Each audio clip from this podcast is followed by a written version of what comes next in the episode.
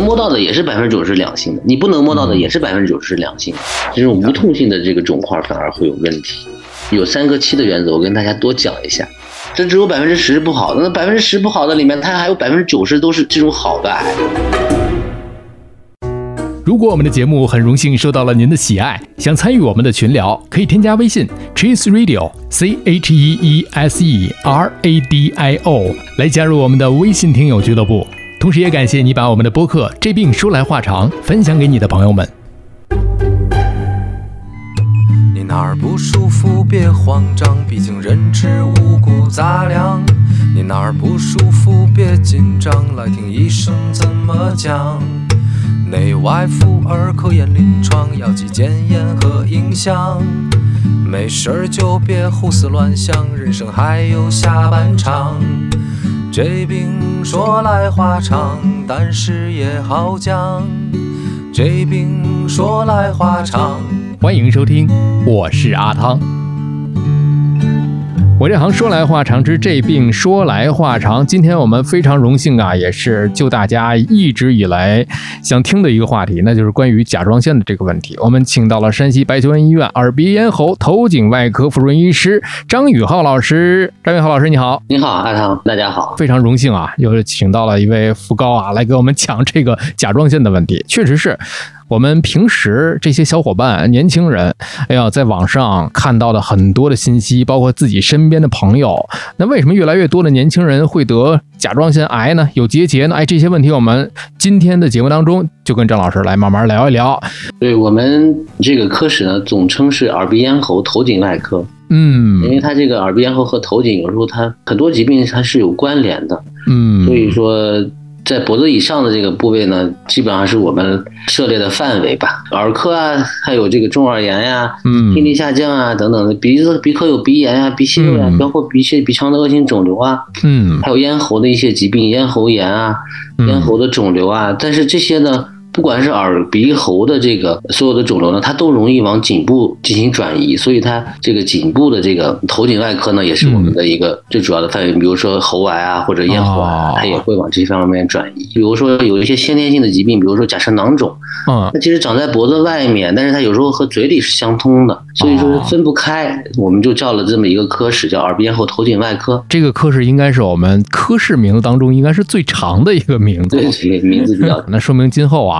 有更多的问题，我们可以再次邀请张老师来给我们每一个涉猎的范围都可以讲一讲啊。可以的，可以的，没有问题。平时您的这个在看诊的过程当中，您接触比较常见的都是哪一类疾病呢？呃，因为我的这个就是亚专业的方向是头颈肿瘤头颈肿瘤接触的比较多，就是以颈部肿块来就诊的患者是比较多的。嗯，那么在这个颈部肿块里面呢？它有分很多种，它有先天的，有后天的，嗯，有良性的，有恶性的，它有很多种。那么目前来说呢，就是这个甲状腺这个肿块呢，就诊的人数是比较多的，因为这个甲状腺的结节的发病率是一直在持续上升的，是是比较热的一个这个疾病的点。对，所以咱们今天就跟张老师来聊一聊这个专题，就关于甲状腺。那咱们先来认识一下甲状腺。它在哪儿呢？刚才说过了啊，它是在脖子啊，脖子的什么方位呢？什么地方呢？它给我们身体当中起到了一个什么样的一个作用和功能呢？这个甲状腺啊，它其实是趴在我们的气管的前方的，它是一个 H 型的，就是我蝴蝶结。对，就是它这个样子，其实像一个蝴蝶，像一个小蝴蝶一样。那甲状腺呢，其实它是咱们人体的一个最大的一个内分泌腺。嗯，它的主要的作用呢是分泌激素。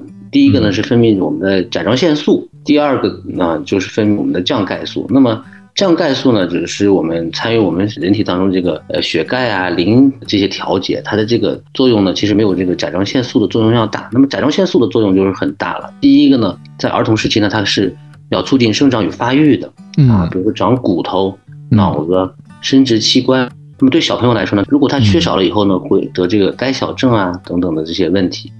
那么在成年以后呢，它是促进代谢的，它的甲状腺素分泌多了，就耗氧量大了啊，就会产生热量，身体的这个基础代谢率就高了。嗯，有时候呢特别多了以后，就产生一个甲亢的症状。哦，那么另外一个呢，它还有一个提高我们中枢神经的兴奋性的作用。嗯，就是让我们不至于那么呃老是那么淡漠啊，就是嗯我们对什么东西保持兴趣啊，跟它是有关系的。那么如果甲减的话呢，它有可能会出现这种情况，就是有一些神经淡漠的情况，这些嗯问题出来。另外一个呢，哦它有加强心脏功能的作用啊。我们在运动的时候呢，它可以提高心率啊，那个心输出量等等的一些作用。它这个是它的主要的作用，所以甲状腺的作用是很大的。哇，就是这么一个小的一个，可以讲是一个腺体，对吧？对哎，腺体。这么小的一个一个腺体，居然刚才我们讲到那么多的功能和作用啊！从小的时候他负责什么，长大了之后他负责什么？哎，多了不行，少了也不行。对，正正好。哇，这这个这个真的是，别看它的这个大小啊，这个真的人体这太神奇了，它跟大小、功能、作用、大小都没有关系，就是每一个零部件它都是有用的。是是是是是。那刚才我们听到了张老师里面提到了有一个，我们也是听的最多的就是甲亢啊、甲减，包括我们听友比较关心的甲状腺结节、甲状腺癌。那我们先来让张老师再详细的再说一说吧。虽然这个可能不是在您的这个科室里面啊，应该是算作内分泌科了。对甲亢和甲减，这是一对儿完全相反的两种情况，是吧？对对对，完全相反的两种情况。多了不行，少了也不行的这个对，情况。多了就甲亢了，嗯，那个少了就甲减了，就是跟它的功能是相关的嘛。嗯，然后它的功能，比如说它可以提高心输出量啊，嗯，但是你亢进以后呢，你这个心率就快了，嗯然后你这个基础代谢率就高了，所以人容易消瘦哦啊。对，如果它的功能低了以后呢，蛋白质的合成会有问题，它就产生这种粘液性的水肿，然后神经淡漠，就是嗯甲亢和甲减是这两个最主要的一个表现。就我们有的时候在生活当中啊，看到，比方说有的同事或者小伙伴有一个非常明显的一个特点，就是一是特别的瘦，而一个是双眼比较突出，对对对。就是比较明显的一个特征了，是吧？对，这是甲亢的一个明显的突然，还有这个生出来手抖，这个我们在这只是说一些普遍性的特征啊，大家也不要对号去入座啊，只是讲普遍性。大家如果有这个方面的疑问或者是焦虑的话，大家可以去线下挂号去找大夫给你就是测一测验一验哈，看看到底是什么样的一个症状啊。我们在这只是说的是普遍性啊，这两种大家去挂医院的内分泌科就更合适了。而且刚才我们说的那些个症状，还有一个就是大家这最近也在问的一个就是桥本，桥本是甲状腺炎，这是一个什么样的一个疾病？其实啊，这个甲亢、甲减、桥本甲状腺炎、搞甲状腺的，咱们都绕不开它。就是我们是，我们是偏向于肿瘤的这个，嗯但是我们也绕不开甲状、甲甲亢呀、甲减呀和这个桥本氏甲状腺炎。那么桥本氏甲状腺炎呢，其实是一种自身的免疫性的炎症。嗯它最早是一个日本人，就是叫桥本的这个人发现的，所以我们命名它是一个桥本氏甲状腺炎。那么它这个桥本氏甲状腺炎又叫这个慢性淋巴细胞性甲状腺炎。哦，它是一个自身的甲状腺组织为抗原的一个慢性的自身免疫性的疾病。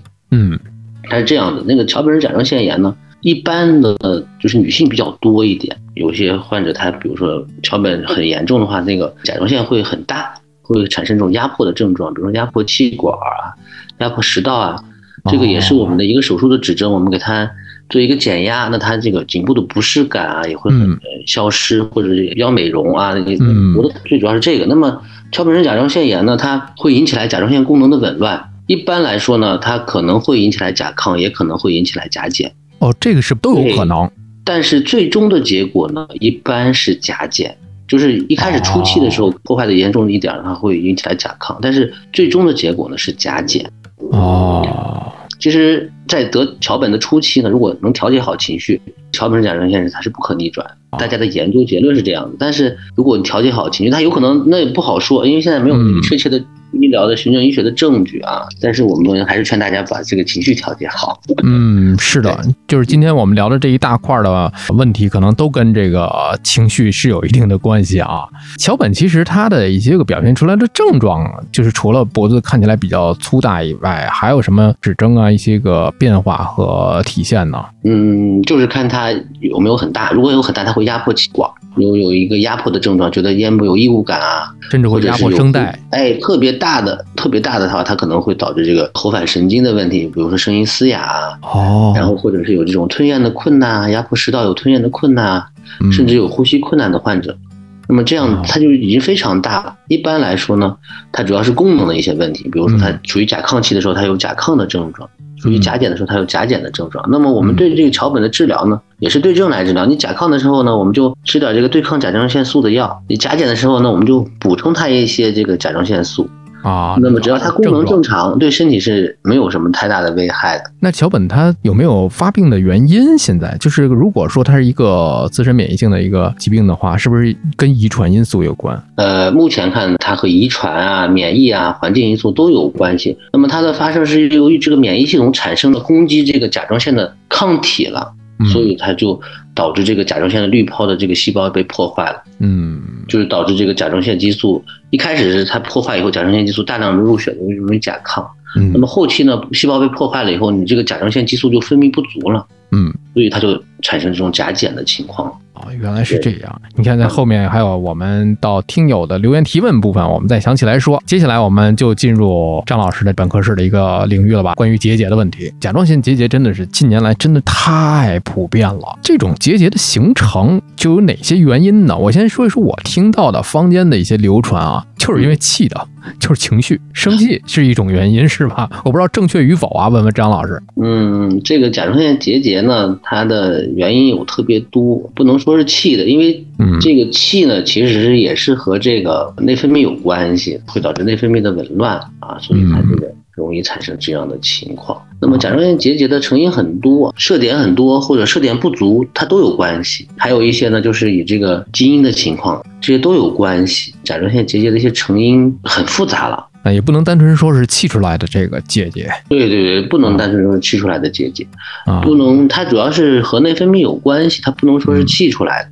啊，是甲状腺结节，它是有几个等级是吧？可能是彩超的分级，它啊，对但，是它有一个美国的这个标准，还有中国也有标准，它应该是分一二三四五六级。啊它，这个分级的意思呢是这样的，就是一级呢就是基本没有结节的这样的情况，嗯二级呢是肯定是良性的结节，它是分为二级的结节二。级啊，那么三级的呢，就有百分之五的可能性是恶性的，嗯百分之九十五是良性的，所以我们三级以上的结节呢，一般我们都考虑它是良性的结节。啊，那么从四级开始呢，它分还分四 A、四 B、四 C。A、B、C 不是代表这个结节的恶性的程度嗯，A、B、C 呢只是代表这个恶性的可能性。大家要明白，哦不是说我到四 C 我就比四 A 要严重，不是的。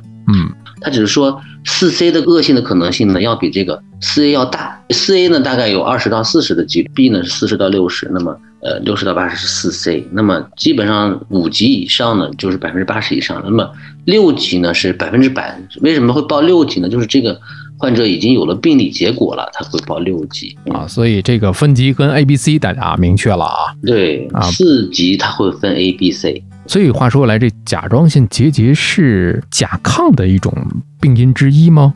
是，如果这个结节是一个高功能性的这个毒性的结节，它有可能会引起来甲亢。但是这种情况目前不是很多见。甲状腺疾病它分两种，一种是功能性的，就是我们说的甲亢和甲减；嗯。另外一种呢就是肿瘤性的，比如说结节啊，嗯。它有良性的结节和恶性的结节。嗯。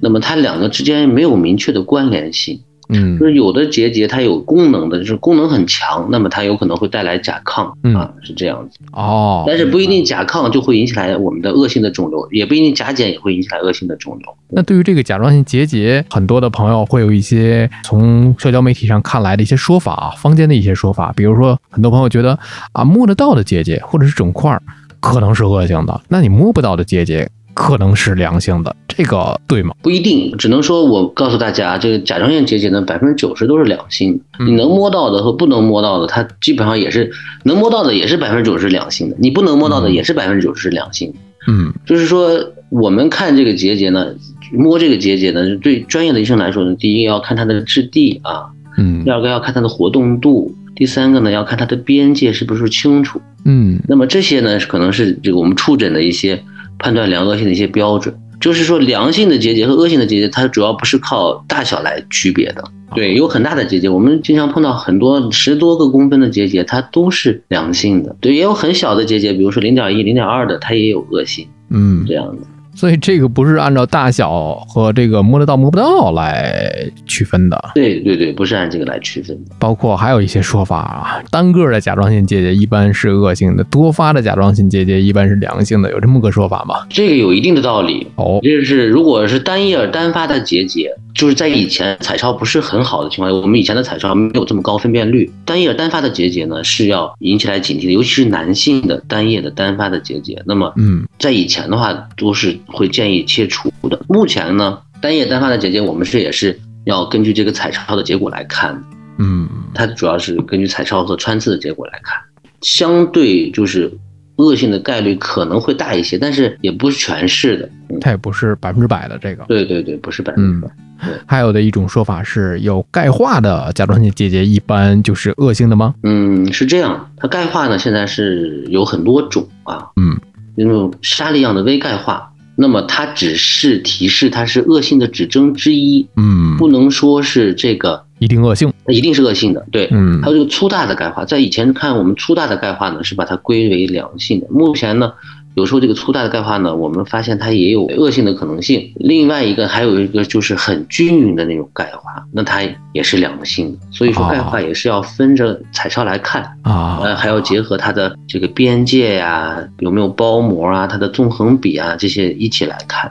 还有这个刚才我们聊到的这个确诊，包括它的定性，是不是还要有一些就穿刺是吧？对，穿刺，穿刺是这样子的，一二三级的结节呢就不建议做穿刺，就没有大的必要了，是吧？对，一般是不建议做穿刺，因为它一般不考虑做手术。那么四级的结节呢，我们会有建议穿刺的这个情况出现。什么样的情况出现呢？就是以现在的标准来说呢，一般我们是大于一个公分的结节呢，是会建议做穿刺的。但是我们国内做穿刺的这个结节呢，不限于一个公分。我们因为我们国内的超声科的医生啊，他见的病人太多了，他零点五个公分的结节，他也能给你穿，也能穿得很好。嗯，所以我们现在就是有时候穿刺零点五的经验很好的医生，位置好的这个结节，他穿的非常好。嗯，所以说穿刺是一个诊断的一个很必要的一个手段。所以现在结合我们临床上的这些手段，刚才咱们也讲了，彩超是吧？还有这个穿刺，想问这么个问题，就是我们自己身上出现了哪些症状？这个时候我们需要去注意了呢？是不是变化了，或者是是不是有了结节了啊？它变好了，变坏了？因为自己的观察，我觉得还是一个首先的一个，我们总在说早发现、早诊断、早治疗嘛。就是我们有哪些个警醒的符号来提示我们呢？首先就是我要提醒大家的，就是定期做好体检，因为大多数的这个甲状腺结节患者来就诊的时候，他是没有任何症状，都是体检的时候发现。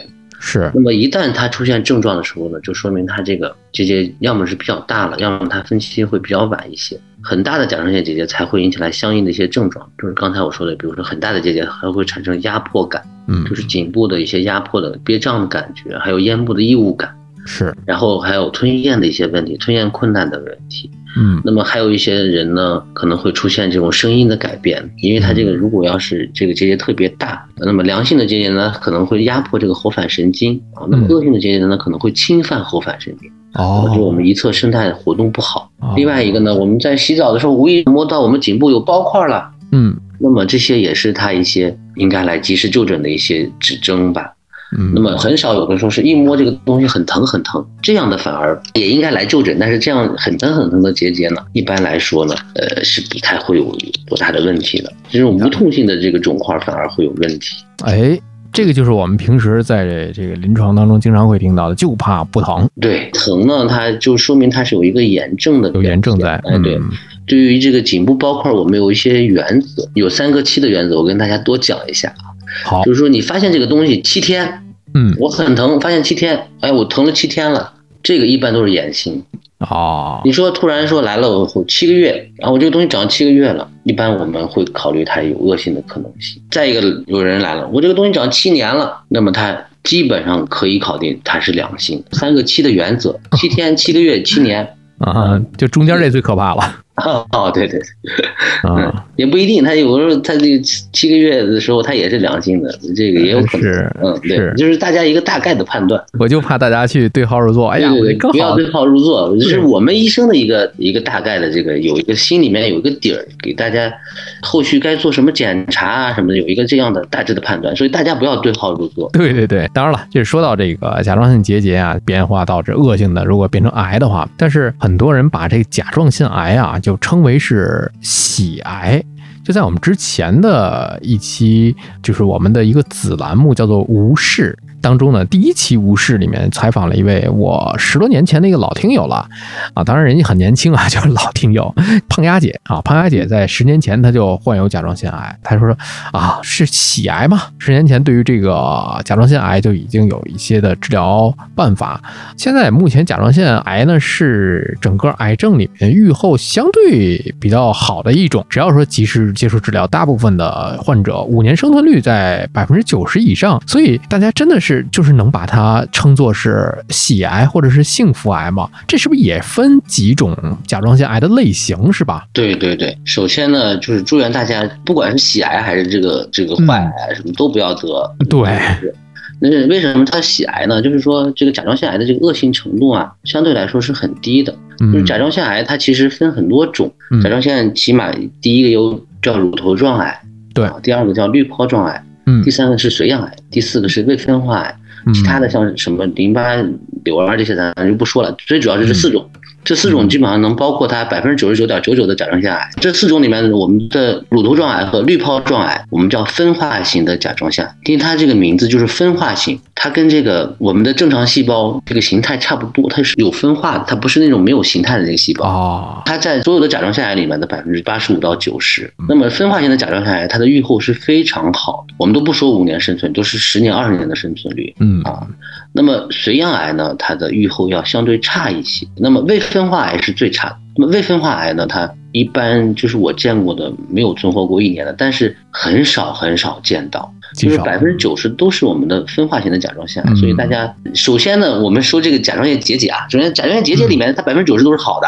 嗯这只有百分之十是不好的，那百分之十不好的里面，它还有百分之九十都是这种好的癌，嗯它的这个预后是非常好，所以大家不要担心这个问题。那么对于这个甲状腺癌得了甲状腺癌以后，只要得到正规的、规范的治疗，嗯。那么我们觉得十年、二十年、三十年甚至五十年的生存率都不成问题，因为数据能说话。在这个美国的这个尸检当中啊，可能有百分之我这个数字啊具体忘了，它有一部分人都是能发现甲状腺癌的，但是它最终的死因并不是甲状腺癌，它是各种各样的其他的问题，比如说脑出血啊、心脏的问题啊，其他类型的癌出现的，它不是因为甲状腺癌去死亡的。首先呢，它是这个甲状腺癌，它是发展非常慢的，它恶性程度很低的。个别患者甲状腺癌，它的发展还是很厉害的，大家警惕就可以了，不用那么担心，该治疗治疗就可以。嗯，据说哈，张老师讲的那个前两种乳头状癌和滤泡状癌，它在这个发病人群的这个年龄当中，还是年轻人比较多一点。嗯，也不是，但是现在是这样的。以前呢，这不是中年人不是体检嘛？那现在我们年轻人不是也注重体检？有可能有这方面的原因。哦再一个，跟彩超的这个清晰度，我们现在这个彩超的清晰度比以前要好很多，嗯所以说它这些它都是发病高的这个原因吧。那么甲状腺癌的这个发病年龄呢，嗯，还是集中在中年以上比较多一些。我之前看了有一个数据嘛，某网站的一个数据啊，他说中国年轻人二零零五年到二零一四年甲状腺癌发病率增长迅速，它其中有一个是二十五岁到二十九岁的这个年均增长率是百分之十一点二九，三十岁到三十四岁的这个年均增长率是百分之十五点九八，这是最高的一个段落人群。我估计刚才跟张老师说的那个很多的外部因素也有一些关系，比方说我们检查的这个意识，我们的这个工具手段。是，一般中年人可能比较重视体检，他以前早就发现了，所以说我们中年的这个提高的速度不是很快，但是总的来说，它是每年以百分之二十的速度来持续增长的。它这个跟我们的这个体检的，我们的这个国家的这个蒸蒸日上啊，我们的这个嗯。医疗环境有关系，我们越来越注重保健了，越来越注重体检嗯。是有关系的。然后我们的这个彩超呢，也不断的在发展嗯。啊，而且有时候跟这个工作的压力大也有一定的关系，所以说这个甲状腺癌的这个发病率是持续上升的。是这样，啊，嗯。所以这个就我们总说的年轻人发病率高，其实从临床来看的话，也也不是单一的，就是专门找临年轻人是吧？不是不是不是不是啊，所以大家不用焦虑啊。其实这个特别好，这个核心点就回答了我们今天这个主题，是不是甲状腺癌非常青睐年轻人？为什么年轻人越来越多的得甲癌？这这很多的因素啊，所以大家不要焦虑，即便不是年轻人，您该注意还是得注意。嗯，我在临床当中看的，一般还是以三十岁以后的为主为多一些啊，而且是越年轻呢，我们觉得这个愈后越好。原来这个甲状腺癌的这个分期我们定在这个五十五岁，后来我们一八年改了标准以后定在四十五岁，分期很关键，这个是专业的一些问题。这是我们的意见，就是越年轻这个愈后越好。对，但四十五岁也能算作现在当代的年轻人了。对，都是年轻人。但是大家这个体检还是最重要的啊，最重要的就是体检。那有一个问题了，就是张老师平时在这个临床当中，我们最常用的一种治疗手段呢，就是切除，是吧？对，最常见的是切除。甲状腺癌呢，我们其实阿汤说的这个喜癌，就是对我们来说，有很多甲状腺癌我们是不建议他做手术的。比如说他这个甲状腺癌，它体积很小，只有零点二五以下的，它的位置也很好，它没有靠近包膜，也没有靠近神经，也没有靠近气管。我们这部分患者，我们都建议他回去观察。你回去观察就好了。一个是看它的大小、形态，一个它的位置，呃，反正是规范的治疗，但是也需要有个体化的一些评估，是这样。嗯，对。那我们一般切的话，是切它的这个肿瘤部分，还是我们把甲状腺全都切了？也是分不同的情况吗？分很多种情况。你比如说，它单发在左叶或者右叶的结节，那么我们会切除左叶，把左叶都切掉，包括一部分峡部都把它切掉，因为这个是一个肿瘤的原则。首先呢，你要保证它切除的范围，这是第一个。第二个呢，你要去寻找这个结节，比如说你想光切这个结节，嗯，去寻找这个结节的时候呢。就有可能会把这个结节去切破哦。那么切破以后呢，它可能会种植，它是一个肿瘤的手术的原则。这个是在放在全世界它都，但是呢，切除的范围我们是有明确的这个界限的。比如说单叶的结节啊，单叶单发的结节是恶性，那我们只切单叶就 OK 了。嗯。但是它这个结节呢还分大小。嗯。你比如说四个公分以下的结节，我们就切这一侧就可以了。但是如果它这个癌已经到了四个公分以上了，那么它对侧即使没有肿瘤，我们要把它切掉。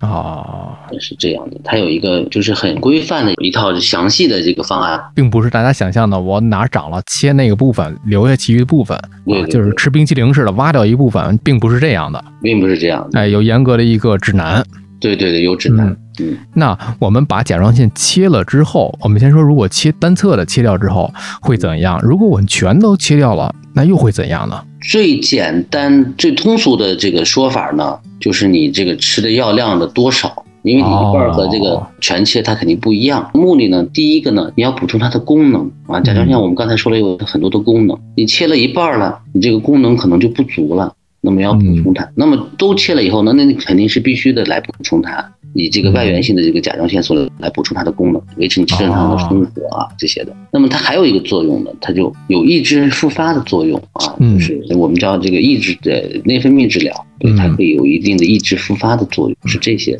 原来是这样，就是说后面就变成了一个终身服药的一个过程了。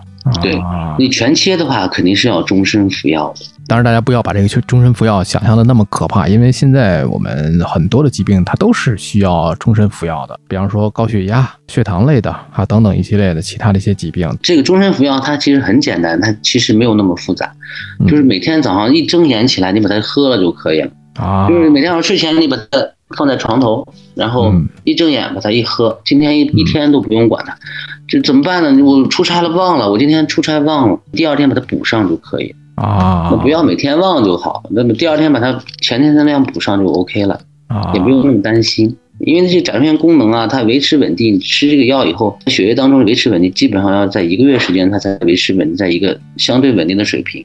嗯，你比如说他今天来复查了，有很多患者来找我复查，说哎呀，但我今天早上吃了药了，你会不会影响我这个复查结果？好多人来了说我没吃药会不会影响我结果？我说吃不吃药都不影响。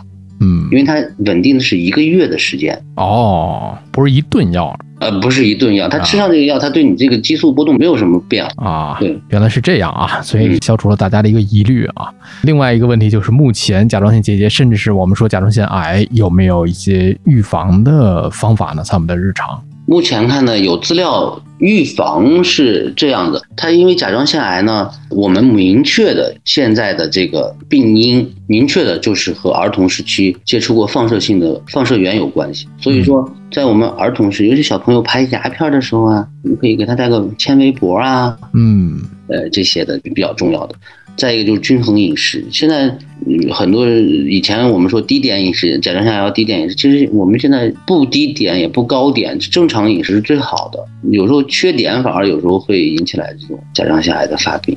啊，关于这个碘的补充啊，后面真的是有很多的朋友在问这样的问题啊。嗯呃，正好很丝滑，进入我们的这个听友提问环节了。嗯，啊，刘小丽、松泉老师您好，海带对于甲状腺有什么样的影响啊？临床甲减究竟应该是补碘呢，还是禁碘呢？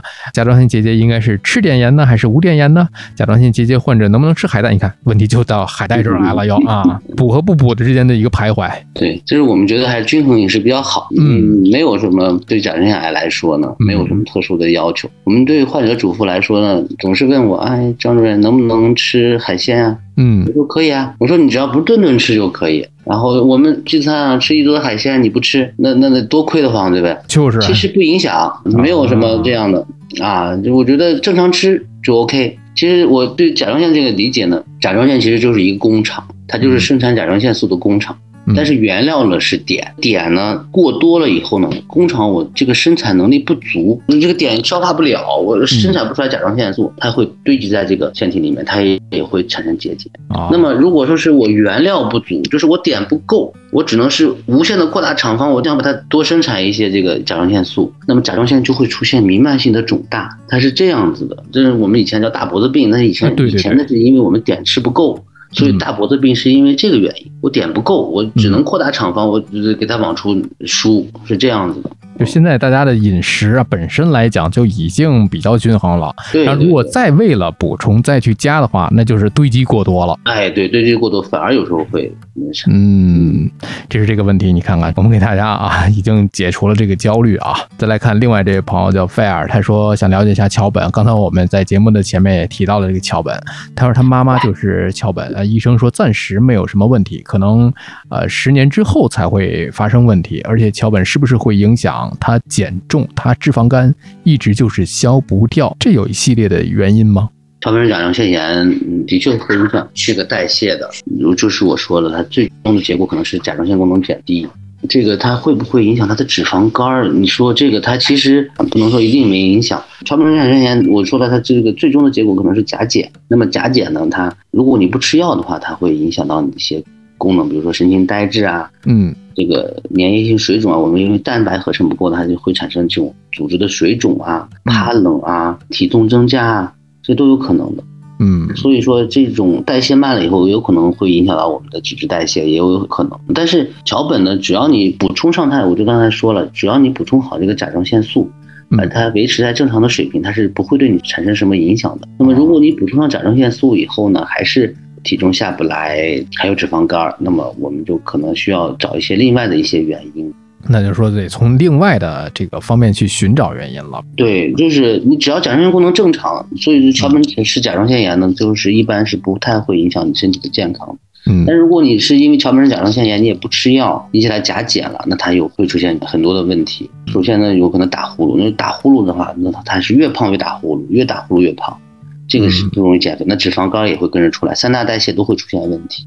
啊，这样你看，但是我觉得你只要是补充好了甲状腺素，这个影响呢，可能还需要再找找别的原因，饮食的原因啊，压力的原因啊，嗯都有可能脂肪肝。啊，这样，我们来看另外这位朋友啊，三三，感觉现在甲减比较高发，主要诱因是什么呢？我也不知道咋就突然甲减了。备孕和孕期都一直监测用药，据说呃这是伴随终身的病，产后还有必要用药控制吗？谢谢。甲减呢，它其实有很多的原因啊。甲状腺功能减退呢，第一大原因就是我们的这个桥本。第二个呢，还有一种甲状腺炎叫萎缩性甲状腺炎，这可能需要做彩超。另外一个做手术啊、颈部的放疗呀、这些的，它都有可能导致甲减。嗯另外一些有一些药物，比如说你用一些就是影响甲状腺功能的药物，比如说流尿类的药物，治疗肝炎的干扰素啊，治疗这个精神疾病的一些药物，嗯，它都有可能有这种情况。另外一个呢，就是垂体的问题也会引起来这种甲状腺功能减低。还有一些患者呢是这种短期的，就是他感冒以后引起来的，有一定的甲减期。另外一个就是我们就是说他说的怀孕以后，产后有一个甲状腺炎的这个甲减期啊，等等等等。那么他需要定期来监测甲状腺功能。如果你甲状腺功能减低的话，我们补充好甲状腺素就可以了。然后那么找找其他的原因，如果排除那个其他的垂体性的因素啊，那个其他的问题，我们就对症来治疗就好了。那么有可能它稳定以后，那个甲状腺功能就恢复正常了。啊，看看有没有桥本啊这些的问题就可以。嗯，嗯我们再来看另外这位朋友 Vivian J，他说最近刚查出来桥本甲状腺炎，B 超显示甲状腺弥漫性病变，血检甲状腺球蛋白抗体是六百三十五点七，甲状腺过氧化物酶抗体大于六百，其他指标正常。医生说是初期，呃，让他呃补硒三个月之后再去复查。请问是否可以治好？平时生活习惯跟饮食有没有需要特别注意的事项？平时可以做跳操。之类的运动吗？我们只是说大概吧，就是我们就没关系，没关系，我很理解患者这个是。他说的这两个指标，他就把这两个异常的指标列出来，就说明其他的甲状腺功能没有问题。这两个指标呢，不是评估甲状腺功能的，说明他的甲状腺功能是正常的。这两个指标呢，只是特异性的来我们来反映他有没有桥本的这个问题。嗯，那么他现在是肯定是有桥本，因为他从彩超看他有弥漫性的改变。嗯，是。那么这是一个桥本甲状腺在彩超的一个表现。那么他这两个抗体高呢，也是一个特异性的化验性的指标。那么他现在是桥本，那么他现在的甲状腺功能是正常的，所以第一呢，不必要过多的担心它，嗯，就是我对你身体没有危害的。现在是，如果你现在可以，哎，就保持到现在这个情况，这个桥本甲状腺不再进展，那么对你这个生活工作是没有任何的影响，那么也不需要吃药。嗯，那么后续的就是我说的，你可以调节一下心情啊，均衡饮食啊，我没有特殊的建议，就是我觉得任何情况都是来随性而来，你这个不要太过多的去在意桥本氏甲状腺炎的问题，那么它反而有可能会得到很好的一个呃改善。去除焦虑，放松啊，不要把它当做每天都在纠结的一件事。哎，对对对对对。然后，但是呢，这个得了桥本甲状腺炎呢，我建议啊，他要起码三个月到半年，他去抽个血看一下。如果一旦出现有其他的甲状腺功能的异常呢，我们需要及时的来调整药物来治疗就可以了。嗯。好，其他不用太担心。嗯，接着再来看卓卓这位朋友，他说想了解甲状腺结节的消融术有什么优劣，是否需要明确良性才可以做呢？其实这个消融啊，其实不是最早用在甲状腺上面，它其实是最早用在肝癌患者上面。就是说，对于一部分他没有办法做手术的肝癌患者，采取这个办法来治疗。现在消融术是方兴未艾啊，我们这个学术界争议也很多。对于我们这个恶性的结节来说，如果能做手术的、有手术机会的，我们一般是不建议做消融的。对于良性的结节来说呢，我这个外科医生的角度来说，比如说我们这个教科书上说的这个甲状腺结节啊，一般是大于两个公分啊，就建议做手术了。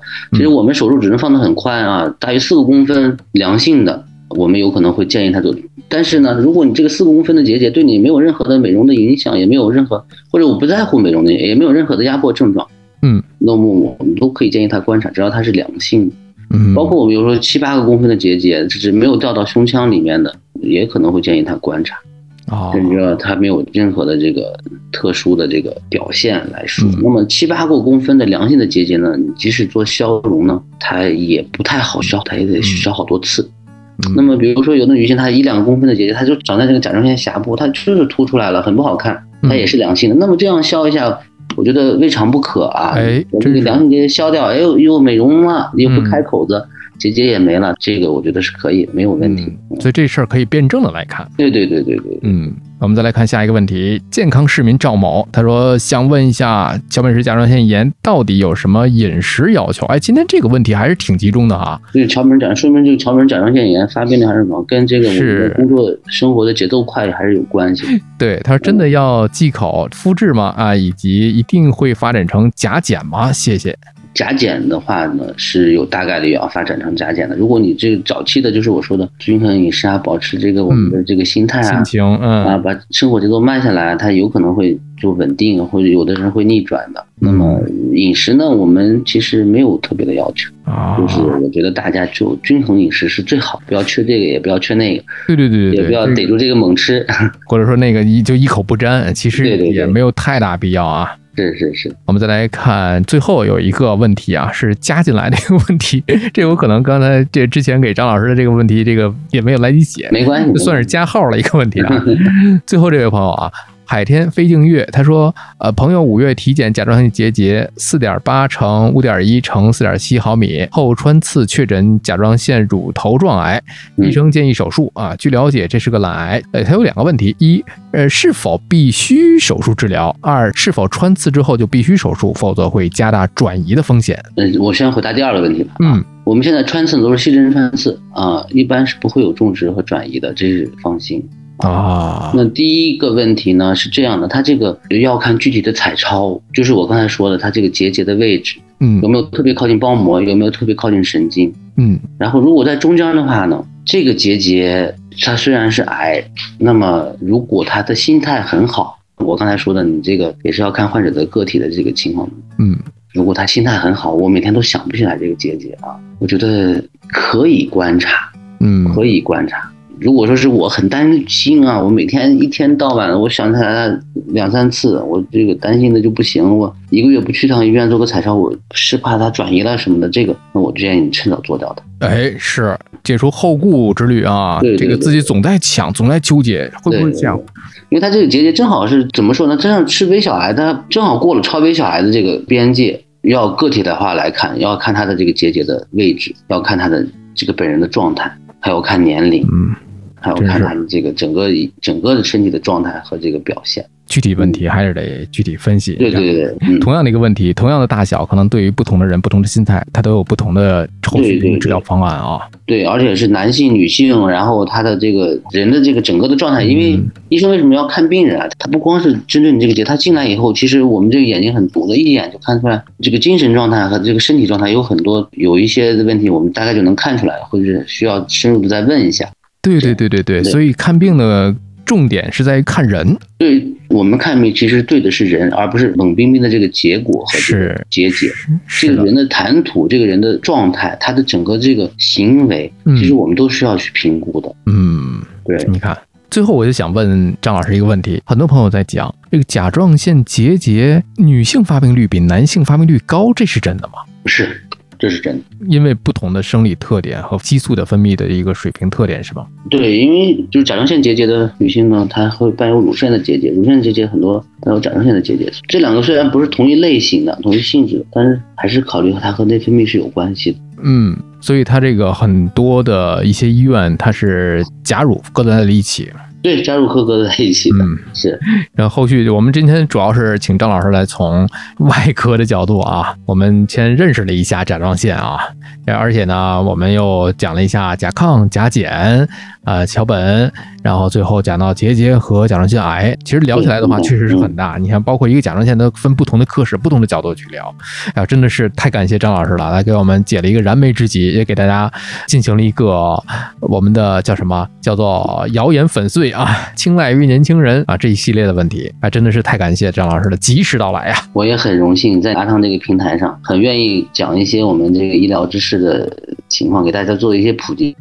大家不用那么去得了甲状腺结节那么去心慌，这也是我们的责任和义务。感谢张老师，感谢。